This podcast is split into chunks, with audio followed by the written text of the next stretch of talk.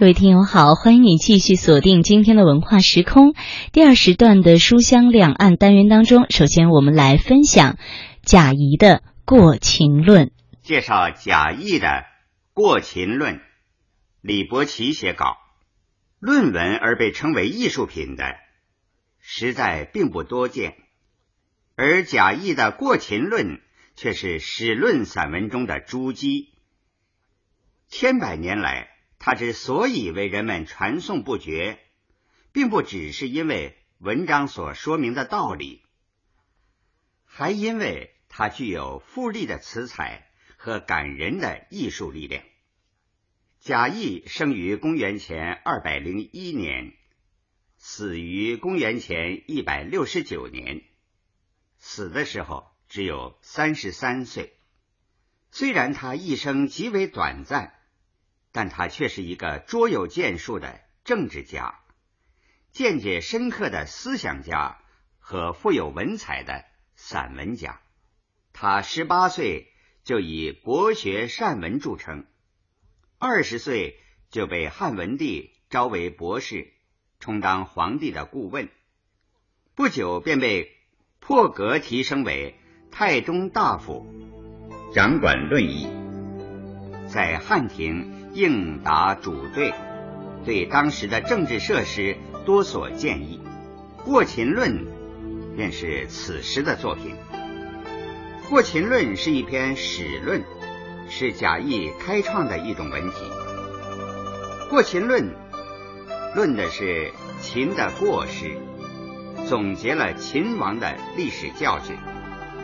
但是作者并非单纯论史，而是通过论史。来讽喻汉初的政治现状，所以过秦实际是过汉。汉文帝时期是封建时代的所谓盛世，这时由于秦末衰敝的社会经济的恢复和发展，人民生活得到相对安定，社会呈现出繁荣的景象。但是随着社会财富的增加，统治阶级中，淫耻之俗日日已长，权贵豪门大量侵吞农民土地，逼使农民破产流亡，卖田宅育子孙，以致易子而咬其骨。同时，刑罚苛重，民不聊生。汉文帝外有轻刑之名，内实杀人。表面上废除肉刑，实际上只是改换一些杀人的名目而已。苛重的压迫剥削和酷虐的刑罚，使阶级矛盾日渐激化。而汉文帝周围一些权贵却对此视而不见，麻木不仁，说什么国家以安以治，这使得怀有改革时政抱负的贾谊深为不安。为了向汉文帝说明政治形势的严重性，他从关乎汉王朝兴亡的角度，写了著名的《陈政事书》，又名《治安策》，从正面论析时事，提出自己的政治主张，同时写了《过秦论》，通过论史讽喻，委婉的批评当时的政治，用秦王朝灭亡的教训。振聋发聩，以引起汉文帝及上层统治者的警觉。《过秦论》原分上中下三篇，彼此关联，又可各自独立。而上篇尤为人们所传颂。我们在这里只介绍《过秦论》上篇。作为一统天下的秦王朝，虽然在历史上仅仅存在十五年。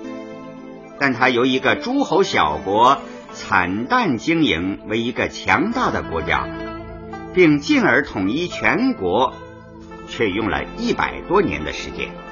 这样一个根基雄厚、统一强大的秦帝国，为什么只经过短短的十五年，就被一个雇农出身的陈胜率疲散之卒、将数百之众所推翻了呢？文章开始没有正面回答这个问题，而是追溯到秦孝公时代，从任用商鞅变法开始强大写起。秦孝公据崤函之固，拥雍州之地，君臣固守而窥周室，有席卷天下、包举宇内、囊括四海之意，并吞八荒之心。当世时，商君佐之，内立法度，务耕之，修守战之具；外连横而斗诸侯。于是秦人拱手而取西河之外，崤山的名字，函就是函谷关，崤函都在今河南省。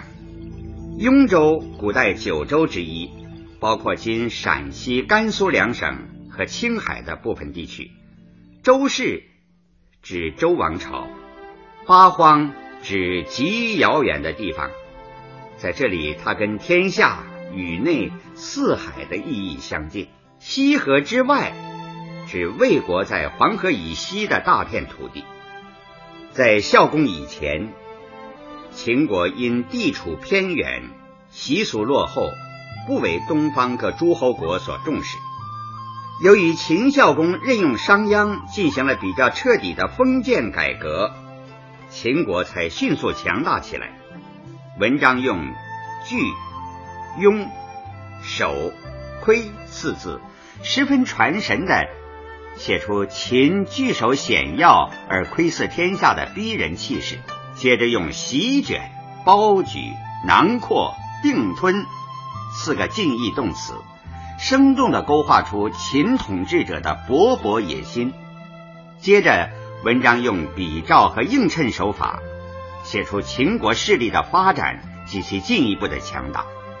孝公之后，历代君主蒙故业因一策，也就是继续执行孝公制定的政策，致使领土不断扩大。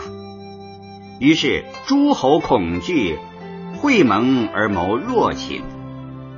他们害怕秦的强大，联合起来对付秦国，广罗各国人才，汇聚天下资财，以十倍之地，百万之众。扣关而攻秦，声势不可谓不雄壮，力量不可谓不强大。然而秦一开函谷关，他们却慑于秦的威势，逡巡遁逃而不敢进。结果，秦不费一使一卒，便瓦解了诸侯的会盟，并利用他们的弱点。宰割天下，分裂山河，逼令强国请服，弱国入朝，取得了霸主地位。历史上并无九国之师联合的事实。作者所以这样写，说明他并非简单的列举史实，而是集中笔墨渲染各国诸侯的惨败，以比照映衬秦的强大。秦始皇统一全国，建立秦王朝，是秦强大的顶峰。作者写道：“及至始皇，奋六世之余烈，振长策而御宇内，吞二周而亡诸侯，履至尊而治六合，执敲扑以鞭笞天下，威震四海，南取百越之地。”北阙匈奴七百余里，这是说，秦始皇继承和发扬了祖先遗留下来的功业，吞并了西周、东周和诸侯各国，征服了天下，登上了皇座。文中的镇长策指挥动马鞭，执敲扑的敲和扑都是木杖之类的东西。短的叫敲，长的叫扑。欲宇内，治六合，鞭笞天下，都含有统治天下的意思。百越是古代南方的一些少数民族的总称。为了巩固自己的统治，秦始皇有焚百家之言，以统一文化思想；挥名城，杀豪俊，以镇压六国残余势力的反抗。然后据守险峻的华山，以为都城；凭借奔腾的黄河，以为护城河。始皇之心，自以为关中之固，京城千里。子孙帝王万世之业也，经过百余年的发展而建立起来的如此强大的秦帝国，本来可以继往开来的，然而转瞬之间却土崩瓦解，被陈胜领导的农民起义所覆灭。强大统一的秦帝国，从他强盛的峰端一下子跌落到尘埃，强大之势。与败亡之速形成了强烈的对比，正是这种对比，给读者以极为强烈而深刻的印象，引发人们去思考，去寻求答案：秦为什么会那么迅速灭亡的呢？是反抗者的力量特别强大吗？不是，农民起义的领袖陈胜，不过是一个。翁有绳书之子，蒙利之人，而迁徙之徒也。才不及中庸，非有仲尼莫底之贤，陶朱伊顿之父，出身低微，是一个被判苦役的人，才能平庸，缺乏名望，也没有雄厚的财力。他的士兵都是疲散之卒。他的武器也不过是些斩断的木棒，所谓斩木为兵。但是他反秦一旗一举，却应者云集，广大人民迎粮而影从，背负粮食紧紧追随。是不是秦王朝的地理条件有变化呢？也不是，天下非小弱也。雍州之地，小寒之故，自若也。一切仍都和从前一样。那么，为什么当年能那样轻而易举的击破九国之师的秦国，今日却败于那些因有罪而被贬调去守边的折数之众呢？仁义不施，而攻守之势异也。是因为秦王朝在统一全国之后，向人民实行暴虐统治的缘故。仁义不施而攻守之势异也一句，是本文的结论，也是本文的中心论点。贾谊把秦王的原因归结为仁义不施，显然是不全面、不深刻的。由于时代和阶级的局限。他不可能认识到封建制度本身就是罪恶的冤首，地主阶级是靠压迫剥削农民而存在的。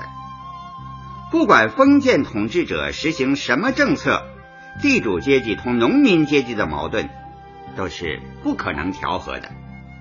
秦王的根本原因不在于秦的统治方法不对头。而是封建社会阶级矛盾激化的必然结果。秦的残暴统治只不过加速了这一矛盾的发展进程而已。不过，在当时的历史条件下，贾谊作为封建政治家，能够正视官逼民反的现实，并从而得出封建统治者如施暴政于人民，就可能被人民所推翻的结论。还是难能可贵的。当然，贾谊这一思想，并不是他对人民特别仁慈。他仁政思想的基础就是儒家的民本思想，因而他总结秦王教训，只不过是希望汉朝统治者能通过减轻对人民的压迫，来调节与人民之间的关系，从而避免人民的反抗。稳固汉帝国的统治而已。尽管如此，贾谊的主张在当时还是有利于解放社会生产力、从而有利于社会生产的发展，因而有一定的进步意义。贾谊是汉初最富词采的散文家，而《过秦论》又是他的代表作，它充分体现出贾谊散文雄峻宏肆、礼切词畅的艺术特色。读《过秦论》，你首先会被文章浩瀚的气势和溢荡在字里行间的强烈感情所打动。起自下层、具有改革政治抱负的青年政治家贾谊，把他改革时政的全部希望寄托在说服汉文帝实施正确的政策上，因而，在文章中倾注了他全部的政治热情。字里行间，你仿佛感到作者心声的波动，恍如见到作者那种勃勃英气、挥洒自如的自我形象，读来浩浩如江河沛然而下，令人不自觉地顺着文章的波澜浮沉，并为他的雄辩所折服。这正是贾谊散文的一大特色。《过秦论》所以如此感人，还在于作者对文章的精心结构。篇末的结论，也就是文章的中心论点，这种篇末点题的结构方式，又借助于寓意先扬、铺陈排比的表现手法，使文章更富有说服力量。文章为了说明“仁义不施而攻守之势义也”这一中心论点，从秦孝公任用商鞅进行变法开始强大说起，写到击败九国之师，从取得诸侯霸主地位，写到秦始皇奋六世之余烈统一全国，用浓笔大彩极力渲染铺陈。把秦强大的形象层层垫高，一步步推向顶端，给读者造成极为强烈的印象。然后笔锋一转，写秦王之素，秦王之惨，文势一下子跌落下来。于是仁义不施而攻守之势异也的结论自然脱出。令人信服。从篇幅上讲，写秦强大占了文章的大半，写秦王的过程仅寥寥数语。但前者是虚写，是衬垫；而写秦王是实写，是正文。写秦强大，意在说明秦统一中国的根基之深，力量之强。以便突出强调秦王之素、秦王之惨。《过秦论》的另一个艺术特色是它的语言，文章大量使用对仗句型、排比句法，形成一种自然流畅、明快而错落有致的抒情节奏，读来富有音乐感。全文用对偶的地方占三分之二以上。但毫无堆砌矮板之感，相反，它加强了文章的气势。若干对偶句形成一组排比句，辗转成文，连贯而下，犹如长江大河波澜迭起，很有光彩。贾谊的《过秦论》就谈到这里。今天我们对秦王的原因及其历史教训的认识，尽管与贾谊有所不同。但这丝毫不影响我们阅读和欣赏《过秦论》这样优美的文章，因为对于我们贾谊的结论并不那么重要，而其艺术造诣却可以给我们许多有益的启示。现在把《过秦论》上篇读一遍：秦孝公据崤函之固，拥雍州之地。君臣固守，以窥周室；有席卷天下、包举宇内、囊括四海之意，并吞八荒之心。当事时也，商君佐之。内立法度，务耕之，修守战之具；外连横而斗诸侯。于是秦人拱手而取西河之外。孝公既没，惠文武昭，蒙故业因一策，南取汉中，西举巴蜀，东割高于之地，守要害之郡。诸侯恐惧，会盟而谋弱秦，不爱珍器重宝肥饶之地，以治天下之事。合宗地交，相与为一。当此之时，齐有孟尝，赵有平原，楚有春申，魏有信陵。此四君者，皆明智而忠信，宽厚而爱人，尊贤而重士。